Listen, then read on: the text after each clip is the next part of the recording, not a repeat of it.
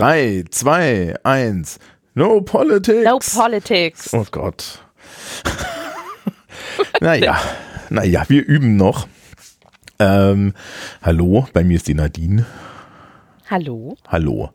Und wir haben uns verabredet für, man sieht es in der Überschrift, deswegen brauchen wir da gar nicht lange drüber rumreden, um über Pflege zu reden. Äh, und oh. zwar hauptsächlich Haarpflege. Ach so. nein. Ja. Nein. Dann, ähm, nein, Menschenpflege, oder? Ja, Menschen, Menschenpflege tatsächlich. Menschenpflege. Ja. Ich habe das mal gemacht. Menschenpflege? Ja. Okay, was, was hast du gemacht? Zivildienst? Zivildienst oder, oder? in der Mobilpflege. Okay. Zivildienst in der Mobilpflege. Ich habe alles gemacht zwischen, zwischen dem Windeln wechseln, Essen eingeben. Mhm. Mhm. Äh, Grundreinigung. Grundpflege. Grund, Grundpflegesachen genau, quasi. Genau, Grundpflegesachen. Ja. Kummerkasten. Ne? Also als Zivildienstleistender mhm. warst du ja damals auch Kummerkasten für ältere Damen. Ja. Und sowas, genau. Ja. ja. Das bist Wie du nicht nur als Zivildienstleistender gewesen. Das, das ist man immer. Ja, man kann das auch abstellen. Ähm, als Zivildienstleistender ja, aber als, als Pflegefachkraft ähm, gehört halt zum Job so ein bisschen. Gerade ja, wenn du mobile Pflege oder wie das bei uns heißt, ambulante Pflege machst. Ja, ne, also, na klar, weil du, du bist ja die einzige Ansprechperson überhaupt Richtig. wahrscheinlich am Tag, ne? Also gerade wenn genau. du dann irgendwie noch so mobilitätseingeschränkte Personen hast, ja. Die, die, die so, also ich habe da damals aber auch schon so, so, so, so Sachen erlebt, wo ich mir so dachte, alter Schalter, ja. ich könnte dir ähm, Unmengen an Geschichten erzählen, die ich in meinem äh, Berufsleben schon erlebt habe. Das, also, ähm, ja, es ist, äh, sagen wir es mal so, sagen wir es mal so, also ähm, eine, eine Sache, die ich damals aus dem Zivildienst mitgenommen habe, ist, äh, dass man eigentlich Menschen, die verwenden, ja, die Entscheidung, also insbesondere Verwandtschaft, nicht die Entscheidung über die Verwendung des, des Pflegegeldes überlassen sollte. Ja. ja.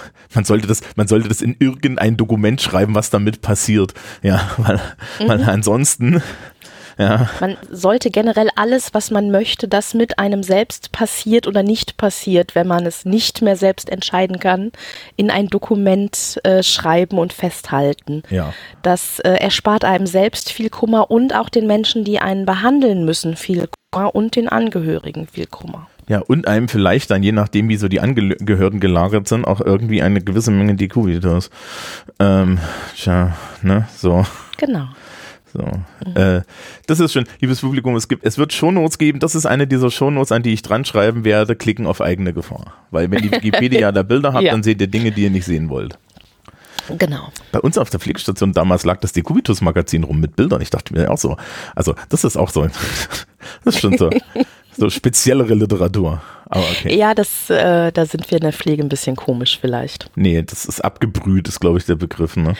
Na, abgebrüht nicht zwingend, aber du, äh, ja, abstumpfen ist, ist ein blöder Begriff irgendwie, der auch selber sehr abgenutzt ist, aber auf eine gewisse Art, du, du gewöhnst dich halt an Anblicke und an Gerüche und ja. an, an Dinge. Es menschelt halt. Ja, also, genau. Äh, wenn, wenn ich heutzutage in der Schule gefragt werde, ja, wie ist denn, also, also ich habe letztens erst wieder einen Erste-Hilfe-Kurs gemacht, weil du als Lehrkraft ja. eigentlich immer einen frischen Erste-Hilfe-Kurs so alle drei Jahre machen musst. Ja, weil ich bin. Das ist verpflichtend bei ja, euch? Wir, wir, sind alle Ersthilfe verpflichtend geworden und äh, mhm. äh, tatsächlich gab es so irgendwie jetzt von oben dieses Ding, dass, dass die offizielle Regelung ist, dass jede Lehrkraft einen Erste-Hilfe-Kurs machen muss. Das ist sehr löblich. Und wir haben auch noch einen Schulsanitätsdienst und wir sind so ein bisschen natürlich luxuriös dran, weil wir eine berufliche Oberschule sind und mhm. mit äh, Regelmäßigkeit bei uns Schülerinnen und Schüler durch die Tür kommen, äh, die irgendwie äh, selber KrankenschwesterInnen und sowas sind. Ja? Also KrankenschwesterInnen ah, ist komisch, okay. Krankenpflegende. Mhm.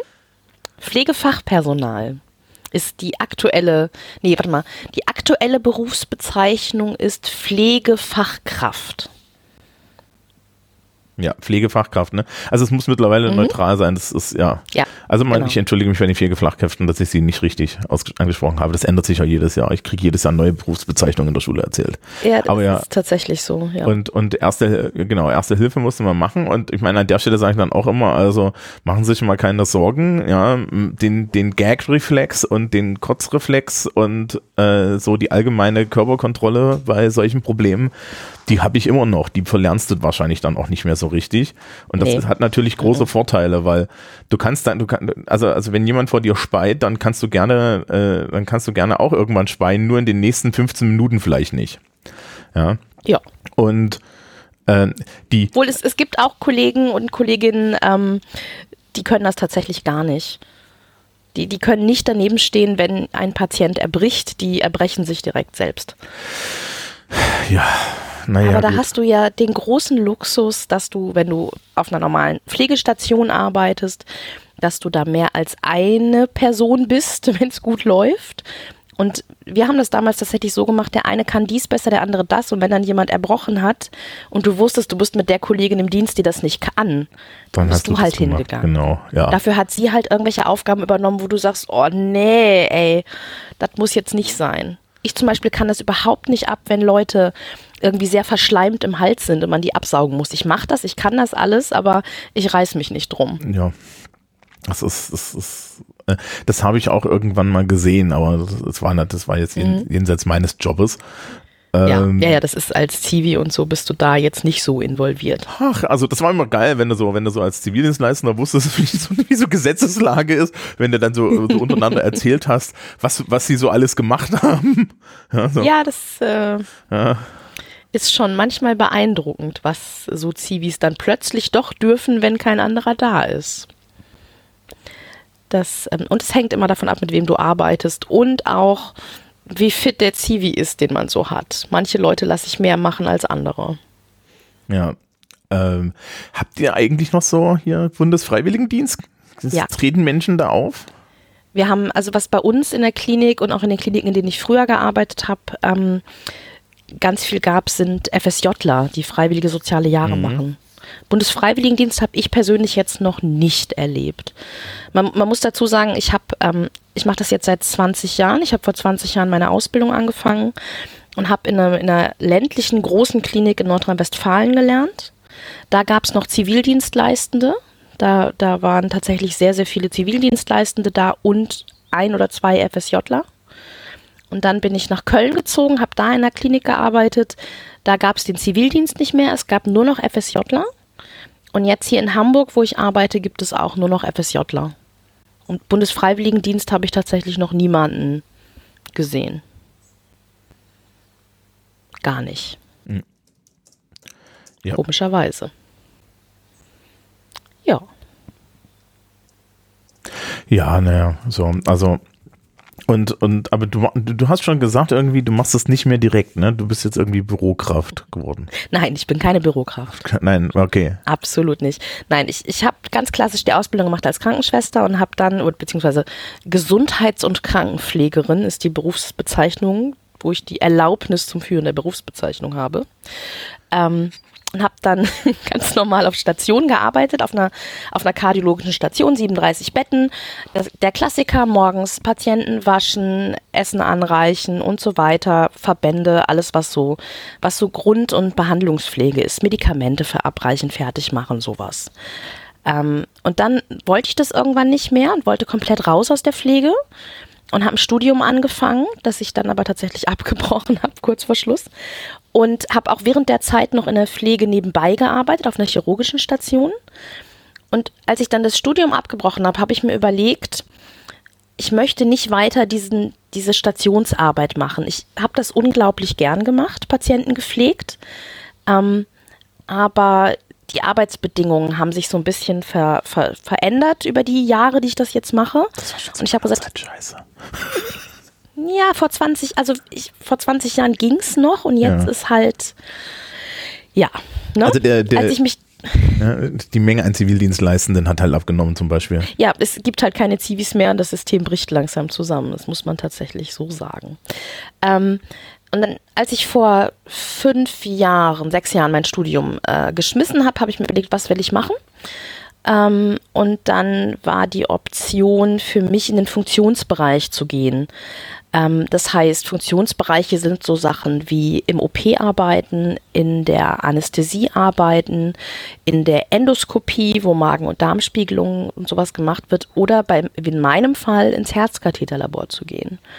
Das heißt, ich assistiere jetzt bei Eingriffen wenn Herzschrittmacher implantiert werden. Ich assistiere bei sogenannten elektrophysiologischen Untersuchungen, wo mittels Kälte oder Strom ähm, Leitungsbahnen am Herzen verödet werden, um Herzrhythmusstörungen zu behandeln.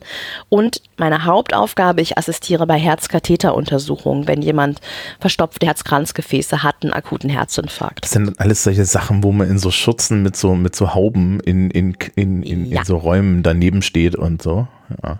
Genau, in so Räumen ohne Fenster. Das heißt, ich trage quasi einen Großteil des Tages eine sehr schöne Bleischürze von den Knien bis über die Schultern. Mhm. Ähm, und dazu noch einen schönen Hut und einen sterilen Kittel und all sowas. Und das Ganze in einem Raum mit künstlichem Licht ohne Fenster, der abgedunkelt ist, weil wir regelmäßig Röntgendurchleuchtung machen. Ja, macht Spaß. Definitiv. Bester okay. Job der Welt. Ist okay. Ja, ja ich meine, ich könnte mir das auch vorstellen. Also das ist jetzt, sagen wir es mal so, ne, äh, ähm, das, das, ich, ich mag schon, ich mag schon eher auf dem Tisch zu sitzen und zu quatschen, aber ja. ähm, so, so solche Sachen finde ich find bestimmt auch interessant und du hast ja da noch genug Ach, Interaktion. Auf dem Tisch sitzen und quatschen machen wir auch manchmal. So ist das nicht. Äh, ja. Es ist, halt nochmal was komplett anderes als die, als die Pflege.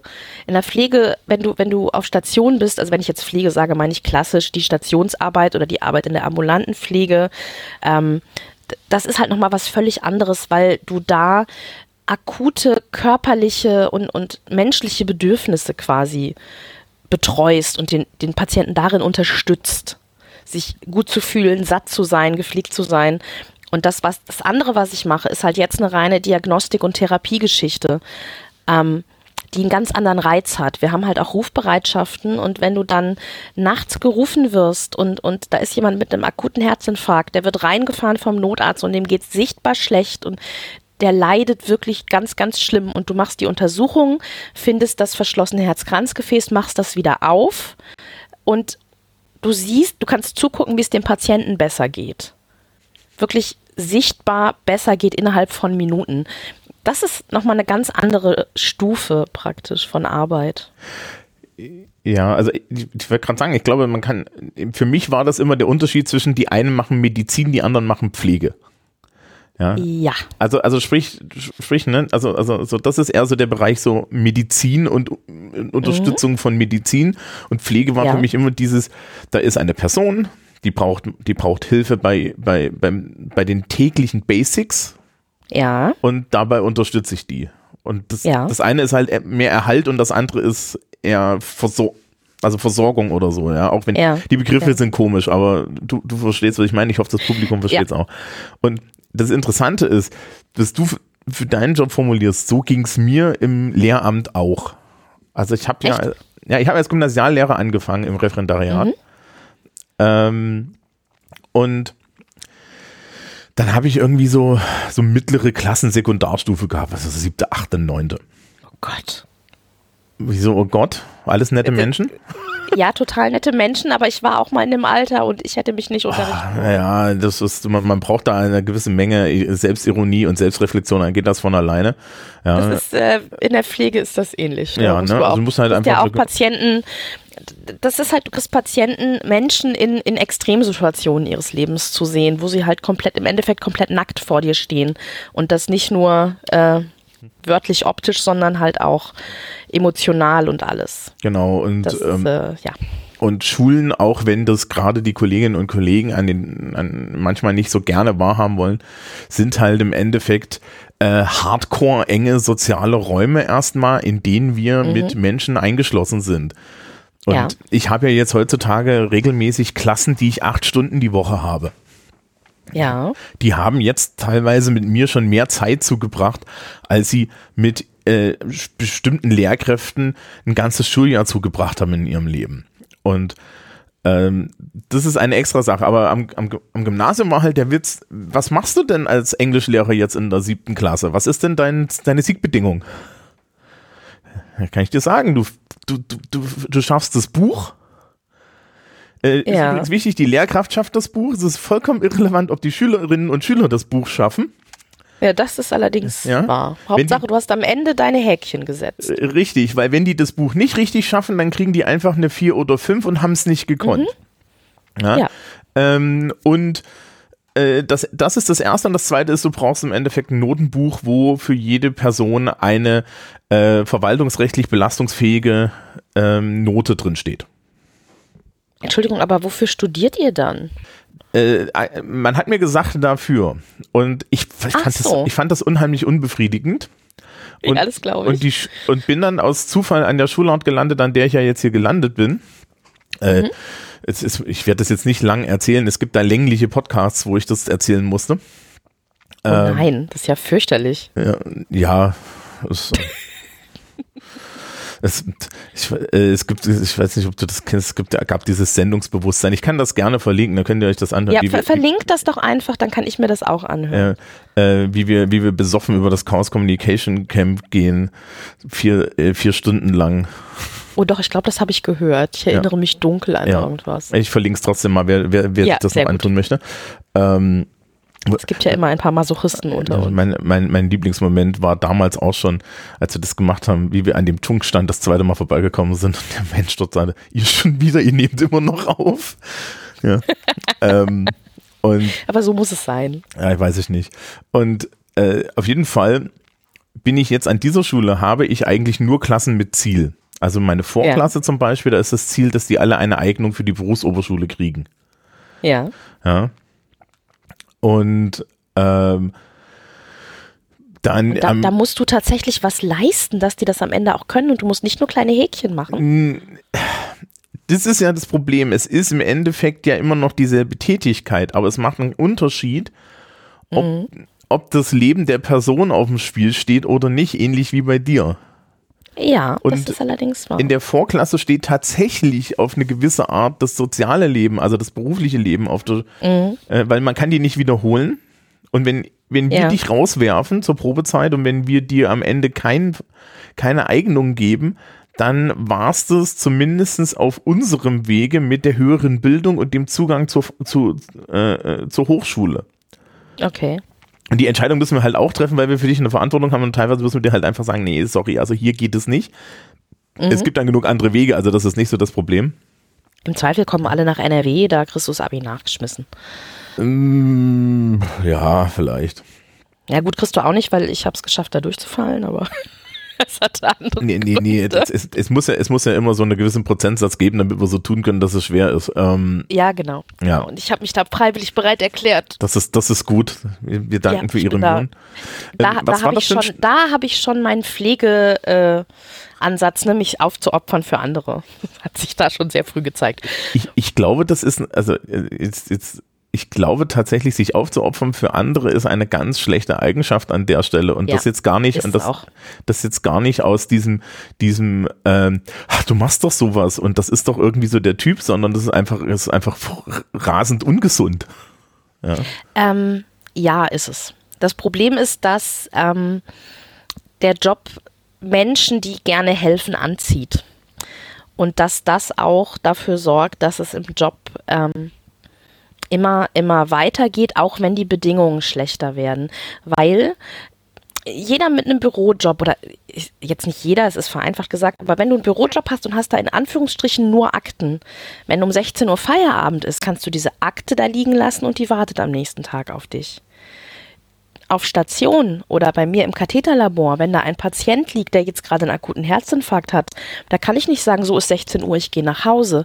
Die Kollegen, die auf Station sind, wenn der Patient jetzt kurz vor Feierabend ähm, gerade einen akuten Notfall hat und sei es nur, dass er die Windel voll hat und da ist nur noch eine Kollegin, die den Nachtdienst macht, da sagst du auch nicht, ja, viel Spaß dabei, ich gehe jetzt nach Hause, ich habe Feierabend. Der Eimer ist da drüben. Das geht nicht. Genau. Das, das kannst du halt nicht machen. Ähm, weil du halt keine Gegenstände behandelst, sondern Menschen. Und das ist etwas, womit zumindest ich mich immer wieder erwischen lasse, Dinge zu tun, die auch ähm, psychisch und physisch über die Grenzen gehen. Häufig. Ja, aber das wäre ja im Endeffekt eine Funktion von einfach mehr Personal im Zweifel. Ja. Ne? Also das ist, genau. das ist tatsächlich ja so ein bisschen so diese Sache, dass man dafür einfach mehr Personal braucht. Wir sehen das im schulischen Rahmen, sehen wir solche Sachen auch. Also wenn du eine ordentliche Personaldecke ja. hast und bei uns läuft das ja genau. dadurch, dass es strukturierter ist, mhm. läuft es dann alles über Kommunikation im Lehrerzimmer. über, Ja. ne, das ist, das ist, ihr habt das auch. Im Endeffekt sind das diese Sachen, über die wir in der Öffentlichkeit nicht wirklich reden können. Also ich Mhm. kann über Dinge, über die ich im Lehrerzimmer rede, grundsätzlich nicht öffentlich reden. Ich, ja, äh, äh, oder, oder wenig, weil da klebt halt überall Dienstgeheimnis und Persönlichkeitsrechte drauf, aber das ist öfter so. Ja, äh, willkommen in der Schweigepflicht. Mhm. Ne? Ja, also, so ja, aber richtig, äh, äh, es ist einfach auch so, ähm, bei euch ist es auf eine gewisse Art planbar. Du Mhm. weißt so, das Schuljahr ist so und so lang und da kommen jetzt x Schüler und die muss ich da irgendwie durch. Ne? Die brauchen so viele Stunden das, so viele Stunden das, so viele Stunden das.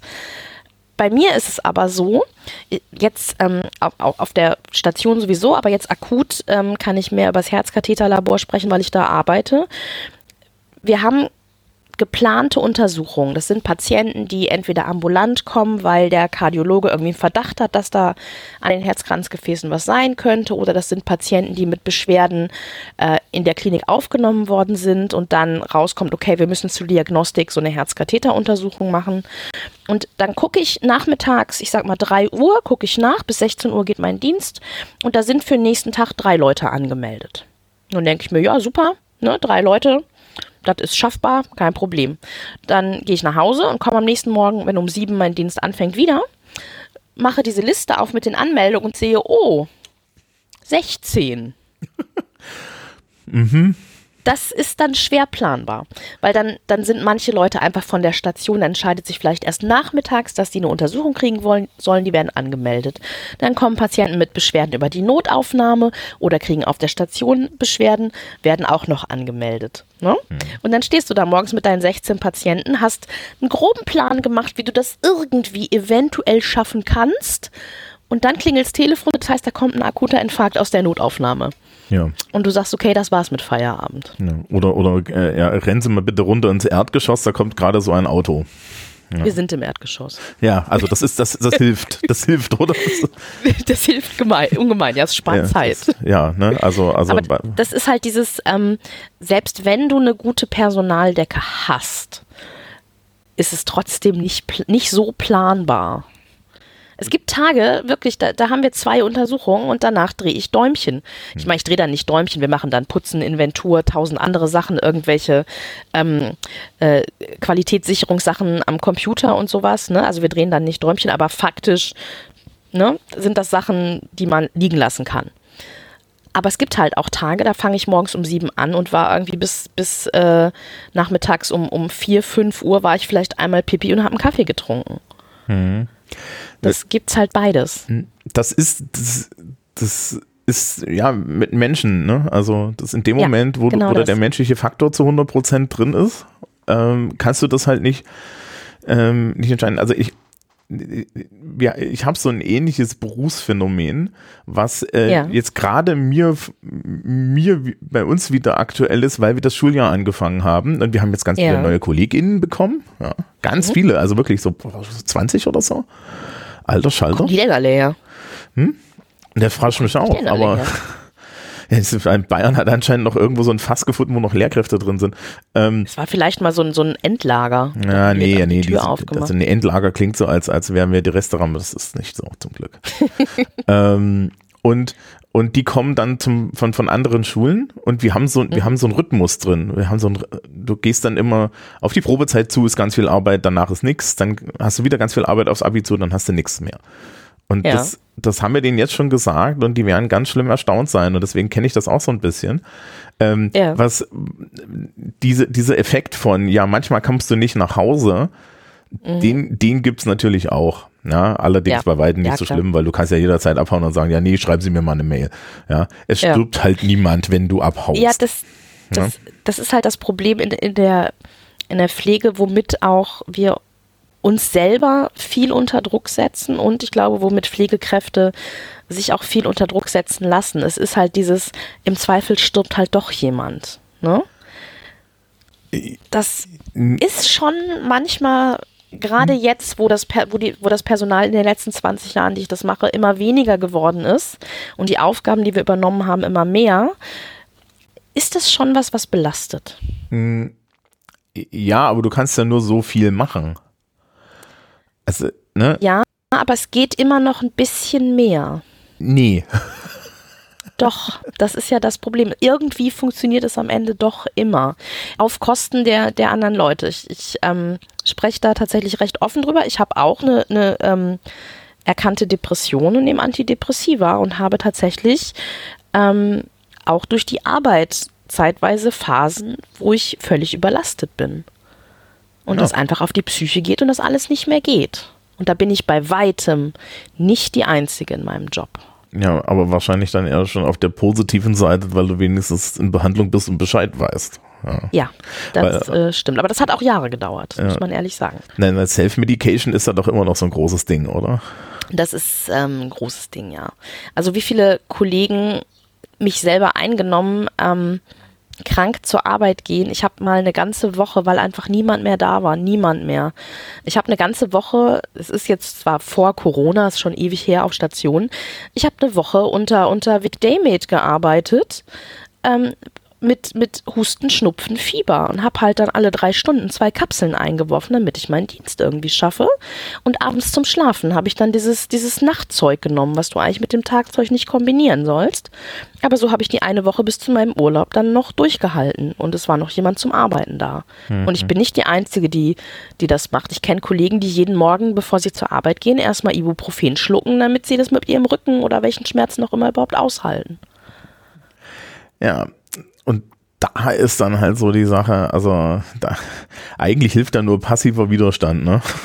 Also, so, ne, äh, die, ne, wir sind, ich bin, ich bin in einem weitaus privilegierteren Berufszweig, aber die Menge an Menschen, die ich in meinem Berufszweig kenne, die in meinem Alter schon gesagt haben, ja, Teilzeit. Ja. Ähm, und, und auch so die Belastbarkeit, die du dann am Ende hast. Das, das ist ja, das, das ist ja dann am Ende auch, auch so eine Sache. Das Lustige ist, glaube ich, dass ähm, das Netto, die, die Leben, die Menge an Leben, die wir retten könnten, wenn das Personal fit ist, weitaus höher ist als die Menge an Leben, die wir retten, indem wir das ganze Personal die ganze Zeit fettisch machen. Es ist aber auch, es ist ja auch die Frage, ähm, nicht nur wie viele Leben du vielleicht rettest oder wie viele Patienten du versorgst, es ist auch eine Frage von Qualität. Genau. Wenn ich mir angucke, was ich gelernt habe, wie ich einen Menschen, das hieß damals so schön, Aktivitäten des täglichen Lebens, waschen, essen und so weiter. Ich finde das eigentlich einen sehr schönen Ausdruck dafür. Ähm, wie ich gelernt habe, Patienten in so Aktivitäten des täglichen Lebens zu unterstützen, nämlich in einem Maße, wie ich es mir auch selber wünschen würde. Ähm, dafür, die Möglichkeit habe ich gar nicht mehr. Das ist ein Grund, warum ich nicht mehr auf der Station arbeite. Ich ähm, habe einfach nicht mehr die Möglichkeit, einen Patienten, so einen einzelnen Patienten so zu versorgen, wie ich gerne versorgt werden würde. Und ich habe ganz einfaches Beispiel. Früher habe ich einen Patienten, wenn der bettlägerig war, von Kopf bis Fuß gewaschen, habe den komplett eingecremt und dann ordentlich angezogen. Heute kannst du froh sein, wenn du es dann an manchen Tagen schaffst. Ich habe da neulich mit einer Kollegin drüber gesprochen. Es gibt in jeder Klinik ähnliche Ausdrücke dafür. Ähm, was, was mir hängen geblieben ist bei ihr in der Klinik, hieß das ganz formal, wir waschen das Wichtigste Mund und Muschel. Und das ist schon wirklich bitter. Und das, das, und das möchtest du halt irgendwann nicht mehr. Ja, das, also wir haben ja am wir Und das ja- ist einfach nur eine Frage von, wie viel Personal hast du Ja. und wie viele Aufgaben hast du neben dem Patientenpflegen. ja, Und die Aufgaben nebenher sind halt immer mehr geworden und das Personal immer weniger. Ja, wir, haben, wir haben ja am Anfang irgendwie, ne, über die Kubitus geredet. Das sind ja genau solche, Ja. das ist ja, das ist, das ist ja genau das, wo du dann dir im Nachhinein immer noch viel, viel mehr Arbeit eintrittst. Ja, Ja? natürlich. Weil Ähm, wir, sollen wir kurz erklären, was ein Dekubitus ist für die Menschen, die das, das ist, nicht ja, wissen? ich überla ja, genau, ich überlasse dir das. Weil du Ein- kannst ein- es, du kannst es mit Fachsprache, ich kann das nur ohne Fachsprache. Ich kann das, ist auch ohne Fachsprache Nein, im Zweifel. Ja, nee, aber, aber ich meine mit einem, mit einem gewissen Respektabstand, den, den ich meistens nicht habe. Äh, Wir sagen das einfach, wir wurden rüde durch die Technik unterbrochen. Und Ja. deswegen fordere ich jetzt nochmal auf zu erzählen, was Dekubitus ist, weil es, die Technik hat das alles verbrisselt und es ist, wir machen das anständig. das ist dieses, das mit diesen Computern. Also, Ja, da, da reden wir dann mal wann anders drüber. Genau. Ein Dekubitus ist ein, ein Druckgeschwür, ähm, das davon kommt, dass ein Patient, der sich nicht mehr selbsttätig bewegen kann, ähm, die ganze Zeit auf derselben Stelle liegt, auf, auf seinem Steißbein, auf seinem Hüftknochen, die Ferse liegt auf dem Bett auf und ähm, dadurch ist Druck auf dieser Stelle und das Gewebe wird nicht mehr richtig durchblutet und irgendwann nach langer Zeit macht das Gewebe Schäden. Und je länger der Patient liegt, umso mehr Gewebeschäden macht. Das ist wie wenn wir einen Schuh anhaben, ähm, enge Stelle, das drückt irgendwo am Zeh und dann merkst du irgendwann, oh, das tut weh. Dann wird das rot, dann bildet sich eine Blase. Das ist bei Dekubiti genauso. Ähm, und wir machen es dann so, wir ziehen den Schuh aus und machen uns da ein Pflaster drauf. Aber der Patient, der bettlägerig ist, hat keine Chance, sich umzulagern, weil er es einfach körperlich nicht mehr kann. Und dann bleibt er da liegen und dann geht diese Blase irgendwann auf, dann ist die oberste Hautschicht kaputt und dann geht das immer weiter, bis dann irgendwann das Unterhautgewebe, das Muskelgewebe, alles kaputt ist und abstirbt und zu wirklich unschönen, unschön aussehenden, immer größer werdenden, übel riechenden, sehr, sehr schwer zu behandelnden Geschwüren wird. Und ähm, das zu verhindern wäre sehr, sehr einfach. Man muss den Patienten einfach in regelmäßigen Abständen anders hinlegen. Das geht bei manchen Patienten, wenn du so eine, so eine 1,50, 50 Kilo Oma hast, geht das ganz einfach. Das schaffst du alleine. Aber das, du hast halt auch Patienten, die sind 1,90 Meter und wiegen 120 Kilo. Und den drehst du nicht mal eben alleine auf die Seite. Also ich kann das schon, es gibt Techniken, dass man das kann, aber auf Dauer machst du da, macht dich das kaputt. Und je mehr Patienten dieser Art du hast und je weniger Personal, umso seltener schaffst du das in regelmäßigen Zeitabständen, die zu bewegen. Und das Bewegen ist ja nur eine von ungefähr 100 Sachen, die du an einem so einem Patienten machen musst. Ja, also das, das war damals, ähm, weiß ich, dass das eine der Aufgaben des 1,80 großen 100 Kilo äh, Zivildienstleistenden war, den man da halt einfach mal mit abgestellt hat und gesagt hat, naja, bei bestimmten Leuten kannst du das. Ja. Ja. Also als auch halt äh, ne, Menschen, größere Menschen mit höherem Gewicht und zum Beispiel irgendwie so Parkinson-Erkrankung, ne, die mhm. sich, die halt eingeschränkte Bewegung haben, da haben sie, da wurde ich immer hingeschickt mit, ja, pff, du kannst es ja halten. Und das ist, das ist halt schon so ein Vorteil. Ähm, ja, aber zum Beispiel, du, du bist jetzt groß, hast du gerade gesagt, ne? Mhm. Ich bin unter 1,60. Mhm. Ne? Und, Und auch ich muss diesen 120 Kilo Patienten bewegen können. Und im Zweifel im Nachtdienst muss ich das alleine machen, weil nachts ist eine Schwester auf der Station. Ja. Und da muss man dann halt auch dazu sagen, ja, es gibt Technik und Techniken, aber die ja. reichen auch noch so weit. Ja, also ja, ne? es, es, gibt einfach Grenzen, wo auch die beste Bewegungstechnik äh, dir nicht mehr weiterhilft. Ja, und was wir jetzt vielleicht so ein bisschen, was du auch in der Beschreibung stehen, die, die, dieses, die, diese Dekubitus, der tut dann die ganze Zeit weh. Ja. Also, ne, das ist, sind offene Wunden, das wird nicht besser. Also du hast dann, genau. man, am, Ende, am Ende bedeutet das also die Tatsache, dass die Pflegenden nicht genug Zeit haben, führt dazu, dass alle Beteiligten leiden und noch mehr Stress haben. Und, und man könnte. Dass der Patient massive Schmerzen hat im Zweifel und mhm. höhere Risiken für andere Sachen, weil so eine Wunde, das ist eine chronische Wunde, das heißt, die bleibt lange Zeit da und auch da, wenn das eine offene Wunde ist, hast du ein Infektionsrisiko. Und im schlimmsten Fall infiziert sich so eine Wunde. Wenn du ganz viel Glück hast, Glück in Anführungsstrichen, ist es noch einer von diesen ähm, resistenten Erregern, die wir im Krankenhaus und in Pflegeheimen jetzt so gerne haben. Und dann hast du hinterher eine, eine Sepsis, eine Blutvergiftung durch diese infizierte Wunde, und im allerschlimmsten Fall verstirbt ein Patient daran. Ein Patient, der ansonsten gesund gewesen wäre, wenn genug Leute und genug Zeit da gewesen wären, ihn nur regelmäßig umzudrehen. Ja, aber zum Glück schreiben wir das so nicht auf den Totenschein, also ist alles in Ordnung. Nein, es ist dann natürlich eine, eine natürliche Todesursache, weil ja. der Patient hat sich halt. Ja, ne, der hat ja eine Blutvergiftung. Genau. Ja, das ist. Wo die herkommt, ist jetzt wieder das mysteriös. Ja, das ist genauso, das ist, das ist, das ist so ähnlich wie äh, äh, Lehrererklärung, ich kenne das auch, das sind ja so Sachen, wo ich echt fuchsteufelswild werde, ja, wenn Leute, mhm. wenn du, wenn du so in Klassen, das ist, wie gesagt, das ist an unserer Schule überhaupt nicht üblich, weil wir anders gelagert sind, aber ich kenne es vom Gymnasium, wo die Leute da saßen und meinten so, hm, also Halbjahreskonferenzen. Ha, ja, hm, der Timmy, der kann das nicht. Ja, der hat da keinen Durchblick oder auch immer sehr gut. Ja, dem fehlen die Grundlagen, wo ich mir so denke, hm, Kinders, wer hat da denn die das, Aufgabe, diese Grundlagen zu legen? Lass mich genau, doch mal kurz nachgucken. das Schlimme ist, es kommt mir so bekannt vor, weil wir haben ja Pflegeschüler auf den Stationen. Mhm. Und dann hast du, ich, ich arbeite auf meiner Station und dann kommt eine Pflegeschülerin im dritten Ausbildungsjahr. Und dann arbeiten Kollegen das erste Mal mit ihr und hinterher geht es dann in der Übergabe. Die Schüler sind, keine Ahnung, nicht da, bist nur noch mit den examinierten Kräften da und dann geht's los hier. Also Schüler, Schüler Willi, ne, der ist im dritten Ausbildungsjahr, der kann ja gar nichts. Ne? Mhm. Der kann das nicht, der kann das nicht, der kann das nicht. Und dann sind sie alle, oh, der ist gar keine Hilfe und so, wo ich dann immer denke, Leute, wenn ihr die Schüler ab dem ersten Lehrjahr nur losschickt, Essen verteilen, Patienten waschen, Betten beziehen und sie euch nicht mal die Zeit nehmt, sie mitzunehmen, um ihnen die anderen Tätigkeiten zu zeigen und sie das auch mal machen zu lassen, auch wenn es länger dauert. Natürlich können die das nicht im dritten Lehrjahr. Woher denn? Das können die nicht alles nur theoretisch in der Schule lernen.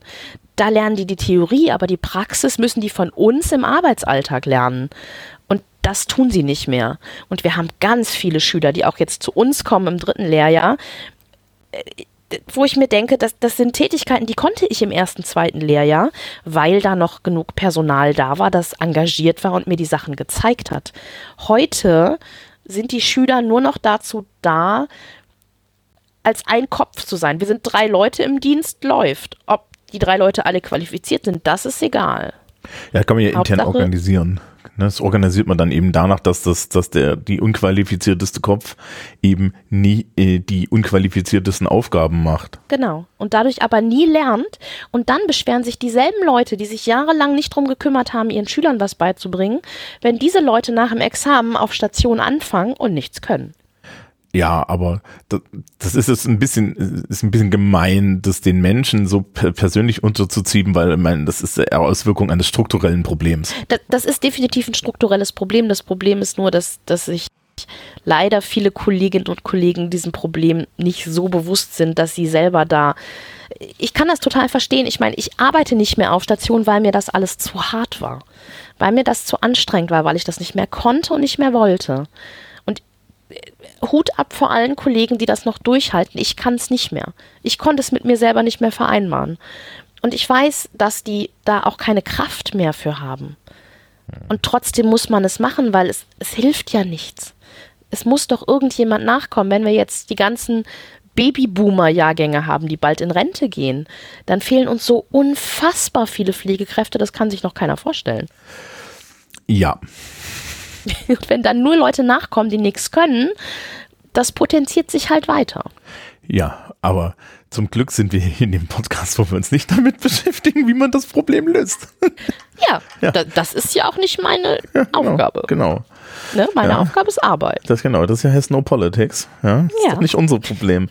ähm, genau. Das, das, das, das ist vielleicht, vielleicht so. Demografischer Wandel betrifft hauptsächlich die Menschen, die Entscheidungen treffen. Und ich bin ja immer wieder erstaunt, wie wenig Egoismus die haben. Ja, oder? Aber ich, ich glaube, das liegt daran, dass du im Zweifel, wenn du in einer Position bist, wo du Entscheidungen triffst, hast du genug Macht und genug Geld, um dir die Sachen, die du brauchst, zu kaufen. Ich sag mal private Krankenkasse, gesetzliche mhm. Krankenkasse, ne? Das ähm, ja, wird aber auch. Das hat sich auch in den letzten 20 Jahren massiv verändert, wie groß da der Unterschied ist. Der war schon ja. groß, als ich vor 20 Jahren angefangen habe, aber jetzt ist der gigantisch. Ja, also ich bin, ich bin ja aus, aus Verbeamtungsgründen privat versichert. Ach, du bist einer von denen. Nee, ich bin. Äh, soll ich dir kurz erklären, warum du als Beamter privat versichert bist? Ich weiß das. Du weißt das, okay. Soll ich es dem Publikum erklären? Mein, mein Bruder ist äh, Polizeibeamter. Mhm. Ähm, die, die, kurze, die kurze Version ist, weil der Staat so billig ist, für jeden von uns in die gesetzliche Krankenkasse einzuzahlen. Das ist die kurze genau. Version. Das ist ähm, die ganz kurze Version. Und wer das länger will, ich habe es glaube ich schon zwei oder dreimal erzählt irgendwo. Ähm, nee, und äh, ich merke das ja auch. Ja, also ich merke dann halt zum Beispiel, dass ähm, ich mittlerweile als, als der Patient eine gewisse Menge an Bullshit-Radar haben muss, damit, mhm. damit mir nicht irgendwelche ähm, so, so eigenartigen Sonderleistungen, ja, mit Faktor 2, 3 oder sowas auf die Backe gedrückt werden, die man halt, die halt bezahlt werden. Und ich siebe ja eiskalte Ärzte aus, die versuchen mich, äh, also, also, die mir Vorteile geben wollen. Ja. ja. Nein, ich, also bei meinem Hausarzt sitze ich auch anderthalb Stunden, wenn ich Laufpatient bin oder sogar länger im, im Wartezimmer Mhm. Und das hat so zu sein. Der nimmt sich dann für mich genauso viel Zeit wie für den Rest. Ja, der kriegt dafür mehr Geld.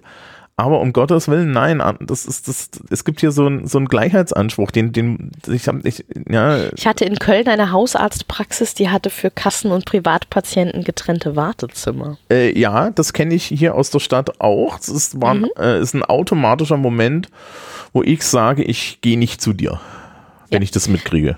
Ja. Das war damals in meiner Umgebung die einzige Praxis, die überhaupt noch Patienten annahm. Ich hatte keine Wahl. Ja, also, ne? ne? Hm. Also, äh, die. Ich hatte irgendwo noch einen Faden und den habe ich jetzt verloren. Das ist schön. das passiert öfter. Das passiert ja, öfter. Da vielleicht den Faden wieder, an anderer Stelle wieder aufnehmen. Vielleicht, vielleicht fällt es mir wieder ein. Oder wir müssen den ganzen Pullover neu aufbringen. Ja, keine Ahnung. ähm, wir machen das, ich mache, ich stelle einfach die Holgi-Frage. Haben wir noch Themen? gibt es noch, gibt es noch etwas? Also, ähm, ist es, wir machen, wir machen das immer andersrum. Ist es ein Beruf, den, den wir empfehlen können? Ja und nein.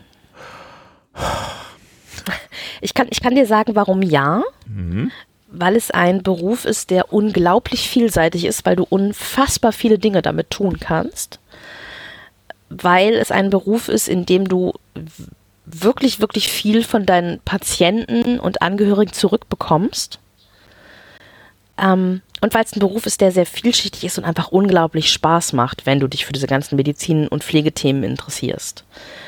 Nein, weil es ein Beruf mit miserablen mhm. Arbeitsbedingungen ist ähm, der körperlich und psychisch massiv belastend ist, weil die Ausbildung, wenn du sie jetzt anfängst, echt schlecht ist. Ähm, und weil es eher so aussieht, als dass die Bedingungen noch schlechter werden in Zukunft als besser. Andererseits es ist ein Beruf, in dem du immer Arbeit finden wirst. Also ich mache mir keine Sorgen darüber, dass ich irgendwann ohne Job dastehe.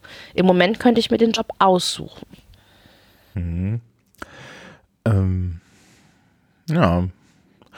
Ich glaube, so, wir machen jetzt keinen Aufruf des Menschen, sich, nein, das, das bringt nichts. Nein, aber nein, das ist, dazu würde ich nicht aufrufen. Nee, das, das ist dasselbe, wenn ich, ich habe, wir haben ja Schülerschaft im Bereich Sozialwesen an der, mhm. an der Schule. In der, in der Fachoberschule sind die, mhm. haben die noch keine Berufsausbildung, sondern machen ja erst das Fachabitur. Ja. Und ähm, da gibt es immer wieder Leute, die dann sagen, also ich habe gerade letztes Jahr wieder eine Schülerin gehabt, die gesagt hat, ja, ich habe jetzt hier mein Fachabi, aber ich mache jetzt, gehe jetzt an die Schwesternschule und mache das, mhm. weil das erfüllt mich. Ja, mhm. da habe ich äh, dann, dann immer besonders viel Respekt, weil das ist ja eine, eine aktive Entscheidung für etwas, von dem du vorher weißt, wie es aussieht. Und das, das mhm. äh, ist so eine, glaube ich, eine wichtige Sache. Und wir haben ganz viele Schülerinnen und Schüler in dem Bereich, die auch immer sagen, ich studiere soziale Arbeit und die wissen auch, wie soziale Arbeit ist und wie soziale Arbeit ja. bezahlt wird. Mhm. Und ja. das, äh, denke ich mir, ist dann so, so die Sache. Und vielleicht ist es so, so, so, so, so der Punkt, ähm, äh, man könnte sich ja mal überlegen, wie gesellschaftlicher Respekt jenseits von Klatschen aussehen kann. Wieso? Es gab doch auch Lavendel und Schokolade. Was, du hast Lavendel und Schokolade gekriegt? Nein, ich nicht. Aber der, äh, da, da wurde dann damals symbolisch Lavendel gepflanzt für die Pflegekräfte. Ach so. Ich muss das nochmal raussuchen. Und wir kriegen ja auch grundsätzlich, ich habe ich hab eine Bitte an alle Menschen, die Leuten, die im Krankenhaus arbeiten, was schenken. Bitte schenkt uns keine Merci-Schokolade. Wir können sie nicht mehr sehen. Wirklich nicht. Nehmt was anderes. Ja, Haribo Colorado zum Beispiel. Bringt uns, oder was auch nett ist, mal eine Schnittchenplatte oder so. Weißt du? Ich glaube, Einfach mal ein paar belegte Brote, Ich- ich- aber nicht Merci-Schokolade. ich glaube, in, ich glaube, in so einem, äh, so Celebrations funktioniert auch ganz gut, ne? Hier so. Das so. geht auch, aber die sind schon verpackt. nah dran mittlerweile an Merci-Schokolade. Ja, das ist, das ist, das ist Merci für Hipster, ne? Ja, genau. Das, Ja, das das ist, so die wirklich, du- du modernere Variante. Merci-Schokolade und, äh, und, Celebration. und Celebration. Ja, Das, äh, ja, also ich, ich, zum, zum, zum Glück gibt es ja so harte Bestechungsregeln bei uns und du kannst dann immer, also es tut mir leid, das kann ich nicht einnehmen. Ja. Ja, das ist äh, bei uns, also es ist schwierig.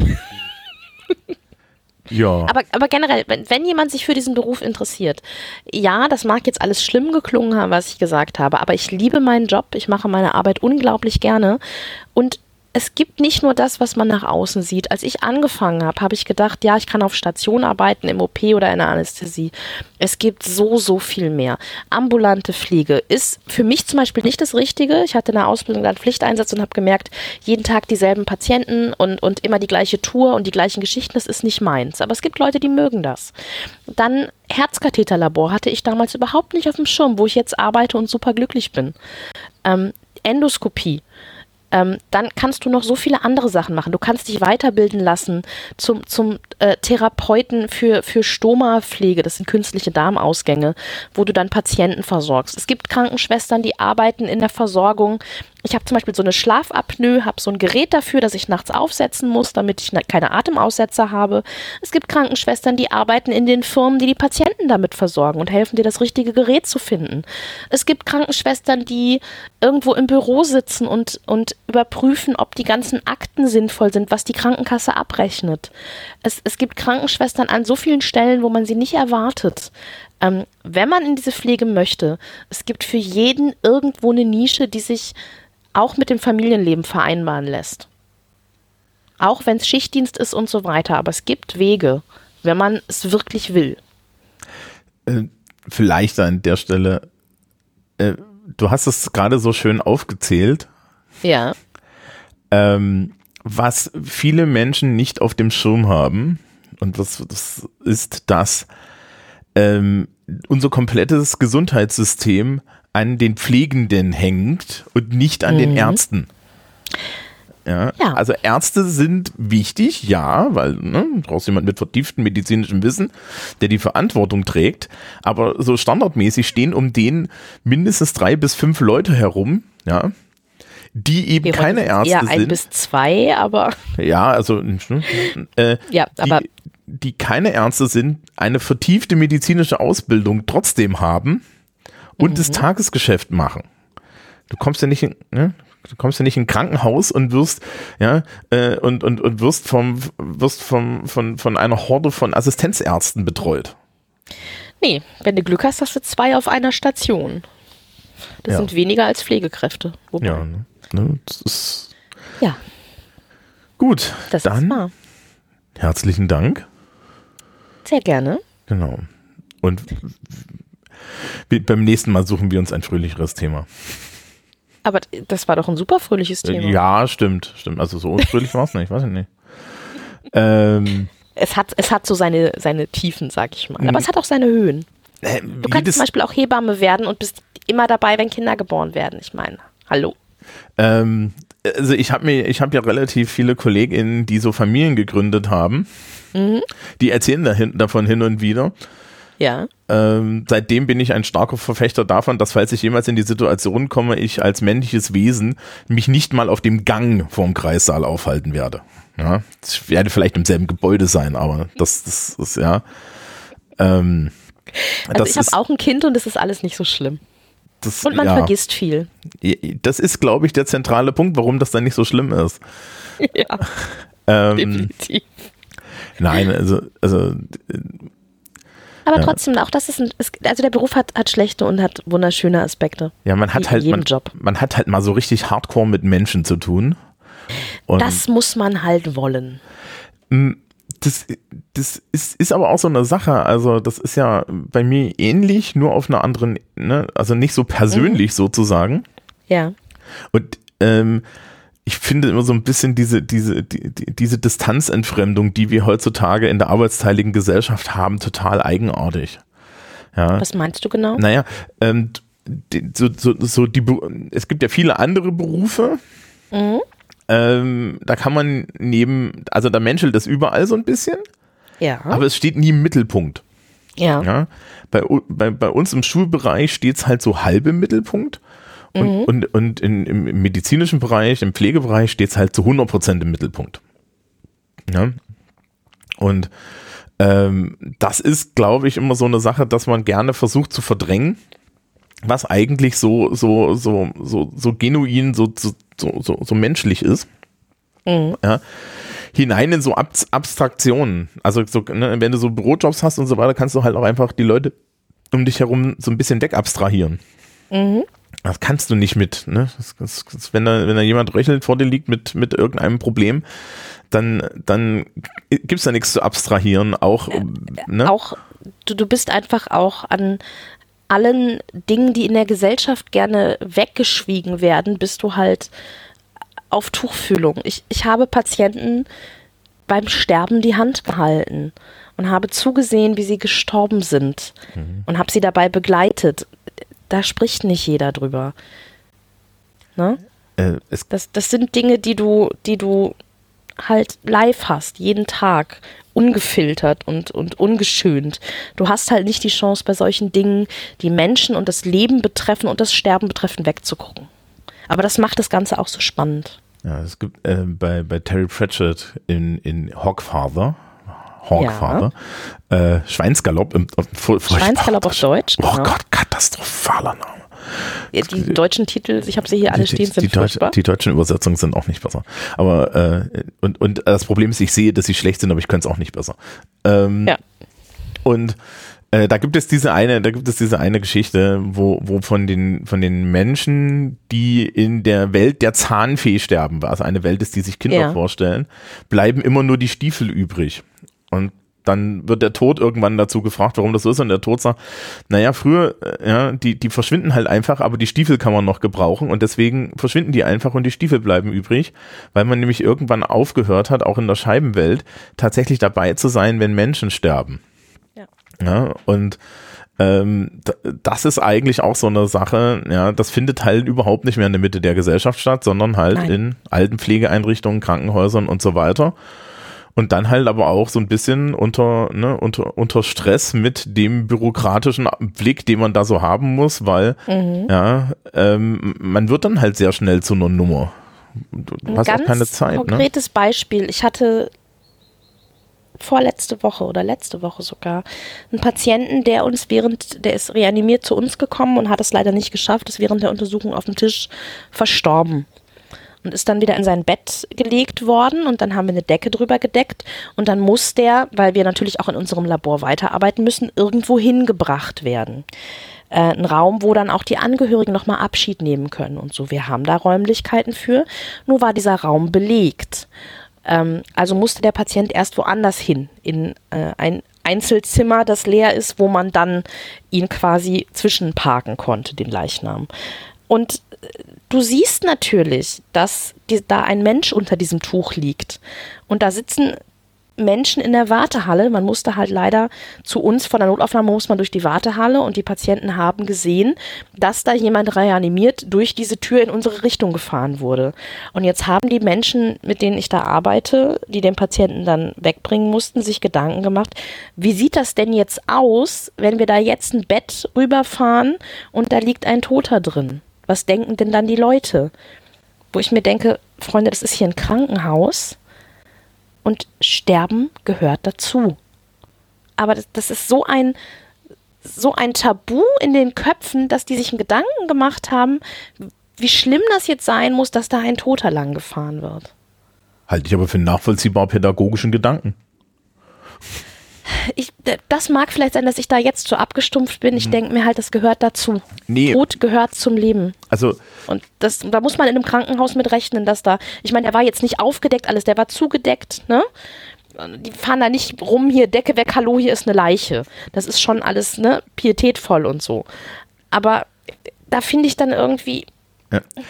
Ne, ich, ich wollte gerade sagen, ähm, eine, der, eine der Aufgaben im Politikunterricht unter anderem ist, den Menschen etwas zuzumuten und sie zu irritieren. Und ich glaube, das ist eine Zumutung, die man den Menschen dann auch geben kann. Ja, Ja. das sehe ich halt auch so. Ja, also Gerade in einem Krankenhaus. Ich meine, wenn ich jetzt im Supermarkt bin, würde ich nicht erwarten, dass da der Leichenwagen vorfällt und die einmal Oma nochmal durch den, durch den Pulk fahren, wie jetzt gerade hier Lisbeth. Ähm, aber in einem Krankenhaus, ich meine, jeder freut sich, wenn da eine Mutter mit ihrem Neugeborenen im Bett lang fährt. Das gehört dazu. Aber dass halt mal jemand verstirbt, gehört halt auch dazu. ja, die, die, ja, die andere Hälfte nicht. Also, wir, wir brauchen immer nur positive Botschaften. Ja, Genau. nicht nur. Also, dann, liebes Publikum, wenn ihr euch für solche Wege entscheidet, entscheidet euch für solche Wege. Man kann da persönlich sehr viel gewinnen und an bestimmten Stellen dann auch wahrscheinlich das eine oder andere verlieren. Auch das. Ja, zum, zum Beispiel die Nerven oder so. keine, keine Ahnung. Ähm, ja, ähm, mehr kann man dazu nicht sagen. Ich danke für diesen Einblick Sehr gerne. und äh, bis zum nächsten Mal. Ich kann schon verraten, es, es, es, es, sind, es sind noch mehr Folgen in der Pipeline hier. Das wird ja aufregend. Ähm, nee.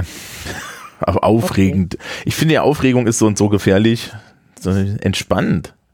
Okay. Spannung ist viel, viel besser. Ja, aber was das wird, äh, wenn es rauskommt, wie immer. So, dann sagen wir Tschüss. Tschüss.